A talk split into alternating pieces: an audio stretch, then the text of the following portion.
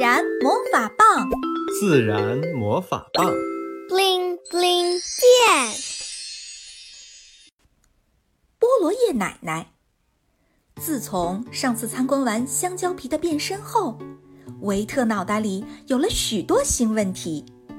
生活里的其他东西，像纸张、塑料瓶、旧衣服等等，是不是也会变身呢？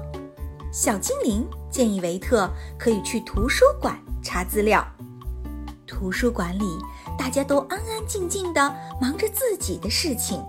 维特的目光被一位老奶奶吸引了，她面前摊开了几本厚厚的书，而此刻，她的双手正在电脑键盘上飞快地敲击着。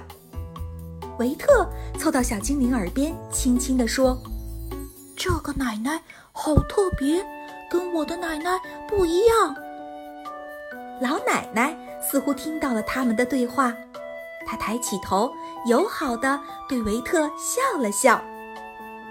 奶奶你好，我叫维特。维特有礼貌的跟老奶奶打招呼。奶奶，您在看什么书呀？奶奶扶了扶她的老花镜，轻声说。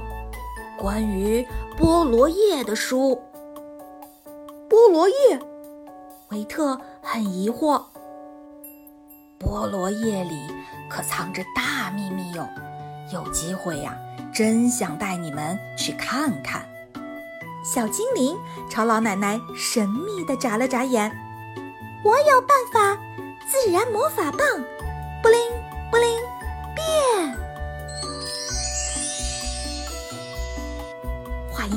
过，他们就来到了一片绿油油的田野。田里的植物有点奇怪，叶子又尖又长，像绿色的皇冠。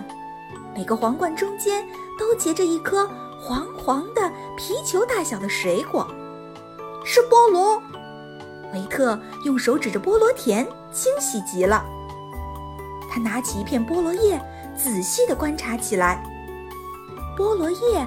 摸起来硬硬的，叶子两边还带着小刺，像一把锯子。老奶奶拿出小刀，把菠萝叶坚硬的外皮去掉，示意维特上前看一看。维特把小脑袋凑近一瞧，哇，叶子里藏着许多像头发丝一样长长的白线。老奶奶把白线递给维特，说：“你拉拉看。”维克使劲儿地拉了拉，嗯，看上去细细的，但却很结实呢。老奶奶点点头说：“很久很久以前呢，就有人发现了这些白线神奇的地方。他们把菠萝叶里的白线收集起来编织衣服呢。于是我就有了个大胆的想法，可不可以把菠萝叶再改造一下？”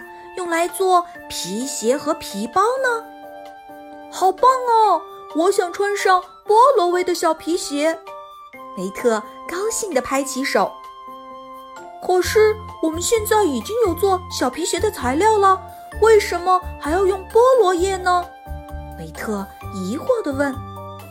老奶奶摸了摸维特的头，回答说：“这真是个好问题。的确。”我们现在制造出来的材料已经有很多种，比如人类发明的塑料。废弃的塑料，地球很难消化它。塑料越积越多的话，最后也会影响到地球上所有的生命，包括我们人类。而用这些菠萝叶天然材料制造出来的用品，地球就很容易消化，就像。天然的食物可以让我们保持健康，而一些人工合成的零食吃多了就会生病一样。维克从来没有想过这个问题。看来关于地球的秘密还有很多等着我去发现呢。维特拉着菠萝叶奶奶的手，充满期待地说：“奶奶，以后我们在商场里可以买到菠萝叶做的小皮鞋吗？”奶奶蹲下身，微笑地看着维特的眼睛。我相信，一定会有那一天的。我们一起加油吧！好耶！维特高兴地张开双手，围着菠萝叶奶奶跑起来。